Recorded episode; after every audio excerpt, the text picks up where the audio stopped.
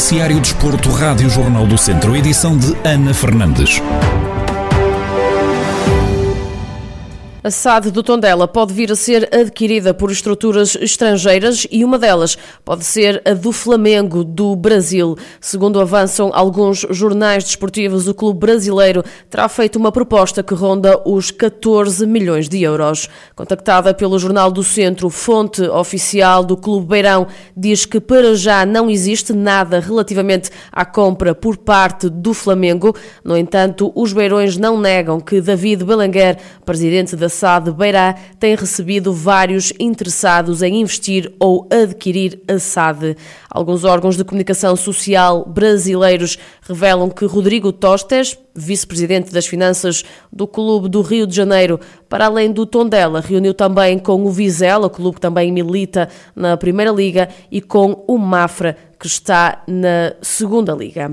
Ainda no Tondela, a equipa perdeu por 2 a 1 o jogo da, da segunda jornada, aliás, da Primeira Liga de Futebol. Os Beirões inauguraram o marcador aos 39 minutos por João Pedro, vantagem essa que se manteve até ao intervalo.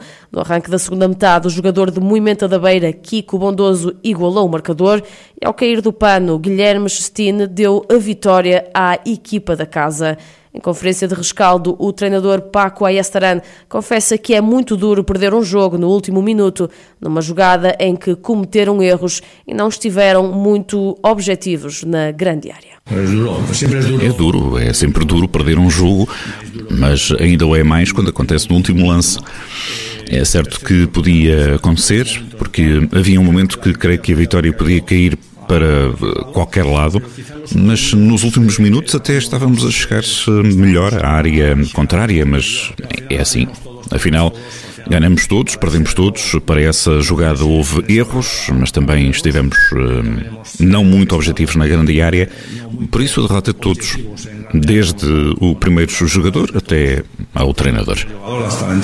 Do lado do Vizela, o treinador Álvaro Pacheco sublinha que foi uma excelente partida em que qualquer uma das equipas podia ter ganho, mas que a vitória do grupo acabou por ser justa. Primeiro foi uma, uma excelente partida. Duas equipas que meteram um ritmo muito alto, duas equipas que procuraram sempre ganhar. Na fase em que o golo apareceu claramente era uma altura que o jogo estava partido e podia tender para, para as duas equipas, porque as duas equipas mesmo com o aproximar do final do, do, do, encontro, procuraram sempre ganhar. E as duas equipas, porventura, às vezes estavam desequilibradas e o gol caiu para o nosso lado, mas penso que é inteiramente justo. Durante aquilo que foi os 90 minutos, penso que nós tivemos melhores que o Tondela. Fomos uma equipa, principalmente na primeira parte. E depois, na segunda parte, aquilo que eu falei foi que não tinha dúvidas nenhumas que íamos ser capazes de chegar ao gol do empate e depois aí, muito, muito provavelmente, o jogo iria se partir como partiu. Conseguimos no último, no último lance, é evidente que quando é no último lance também há sempre aqui uma, uma cota parte de sorte. Penso também que os meus jogadores tiveram o mérito de nunca desistir. Com esta vitória, o Tondela cai para sexto da classificação com três pontos conquistados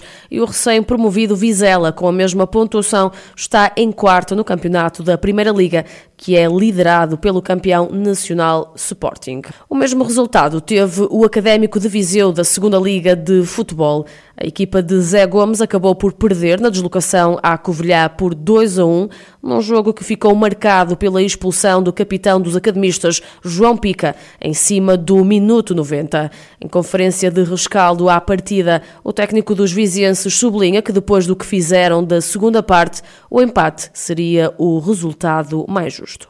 É fácil falar deste jogo.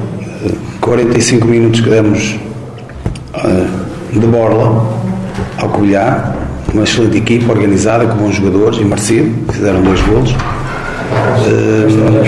e uma segunda parte onde acho que só deu académico. Tivemos as nossas situações, fizemos uma, podíamos ter feito o, o empate. Já não, vou, já não vou falar se podia virar ou não, mas pelo que fizemos na, na segunda parte acho que se justificava o empate.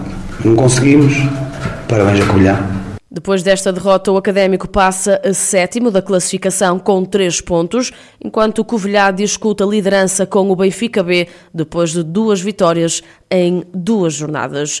Ainda no Académico, em comunicado nas redes sociais, o clube anunciou que uma empresa alemã adquiriu a maioria do capital social de, do clube e António Albino mantém-se como presidente da Sociedade Desportiva. Ao que tudo indica, Mariano Maroto Lopes, administrador da obra, é também investidor no clube da Primeira Liga Alemã, o Offenheim.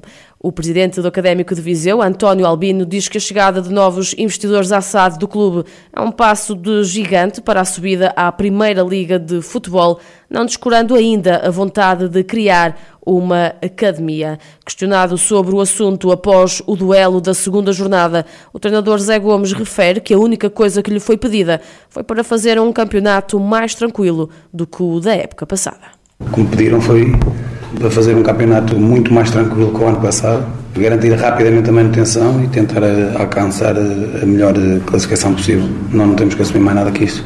Agora, a obrigação, a nossa obrigação é de dia para dia, de treino para treino e de jogo para jogo melhorar e fazermos um campeonato tranquilo, mais nada. Muitos adeptos academistas já reagiram nas redes sociais as expectativas são altas. Os apoiantes do clube já esperavam a chegada de um investidor há algum tempo e agora aguardam por saber mais pormenores no que toca aos moldes desta negociação. Passamos agora à segunda Divisão Nacional de Futsal. É a jogar em casa que o ABC de Nelas vai dar o pontapé de saída na fase regular do campeonato. Rui Almeida, treinador dos Nelenses, não esconde a importância de começar a jogar em Nelas e salienta que os jogos em casa vão ser decisivos para um bom desfecho no campeonato primeiro jogo ser em casa é bom para nós, nunca escondemos isso, não, não, não somos hipócritas de dizer que não é, não é tanto fácil, não tem deslocação, temos o público connosco, uh, ou seja, logo aí eh, não, não, nunca se pode dizer que é igual, porque não é. Uh, a ambição tem que ser a mesma, a vontade tem que ser a mesma, queremos ganhar em todo lado, agora jogar em casa traz-nos uh, algumas mais-valias. Numa segunda divisão tão equilibrada e neste formato, apenas e só uma volta, os jogos em casa parecem de uma extrema importância. Uh, e este não, não, não vai fugir à regra. Ou seja, nós, nós para conseguir os objetivos que, que pretendemos, este é, é, um jogo fundamental para nós conseguirmos logo ganhar na primeira jornada em nossa casa, e somar três pontos. Uh, agora, sabemos que vamos encontrar um bairros com uma, uma enorme valia, à sexta jornada, o conjunto de Nelas enfrenta uma deslocação à Madeira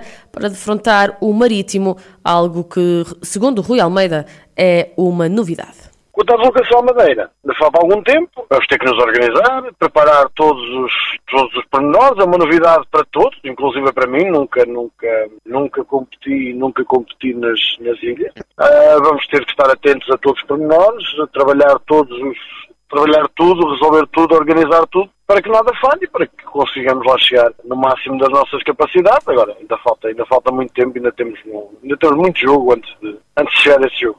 Até ao momento, o ABC de Nelas anunciou a contratação de Nilton, guarda-redes que representou o Viseu 2001 durante 10 temporadas, e também de Daniel Costa, internacional português. Fechamos no centro desportivo desta semana. Miguel Monteiro e Cristiano Pereira, atletas da Casa do Povo de Mangualde, já estão em Tóquio para representar Portugal nos Jogos Paralímpicos. Estivemos à conversa com João Amaral, o treinador dos dois jovens, a uma semana de se iniciar a maior competição desportiva do mundo. O técnico diz que acredita que vão conseguir regressar a Mangualde com a tão desejada medalha olímpica.